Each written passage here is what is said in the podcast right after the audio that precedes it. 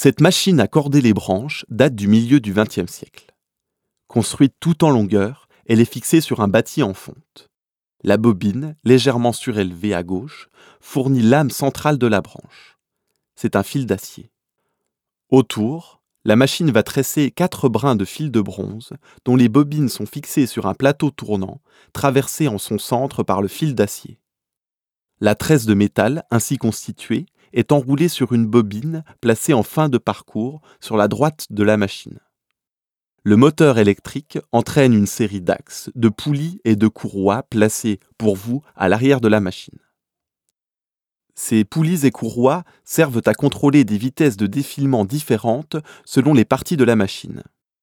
Le plateau de bobine de fil de bronze tourne très vite, tandis que le défilement du fil d'acier est plus lent, mais plus rapide que la vitesse d'enroulement de la bobine de réception.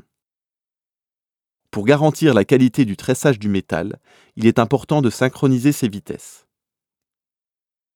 Dans un deuxième temps, la bobine de fil tressé prend la place de la bobine de fil d'acier pour dresser par-dessus, cette fois, quatre fils de short.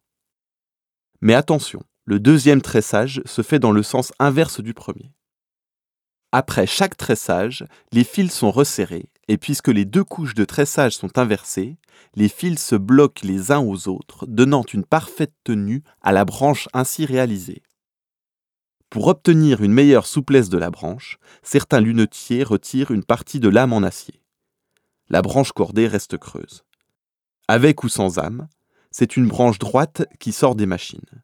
Reste à la travailler, à la main, sur un manche d'outils en bois pour lui donner une belle courbure.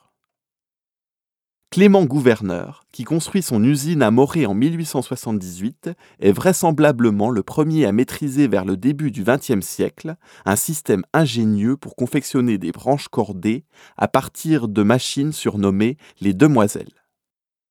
La branche cordée a équipé les lunettes pour enfants dans les années 60 et certains modèles de la marque Ray-Ban. Jusque dans les années 80, la société Raoul Giraud, installée à Foncine-le-Bas, cordait mensuellement de 60 000 à 100 000 branches. À Longchemois, jusque dans les années 2000, la branche cordée était indissociable des lunettes d'alpiniste de la société Jules Beau.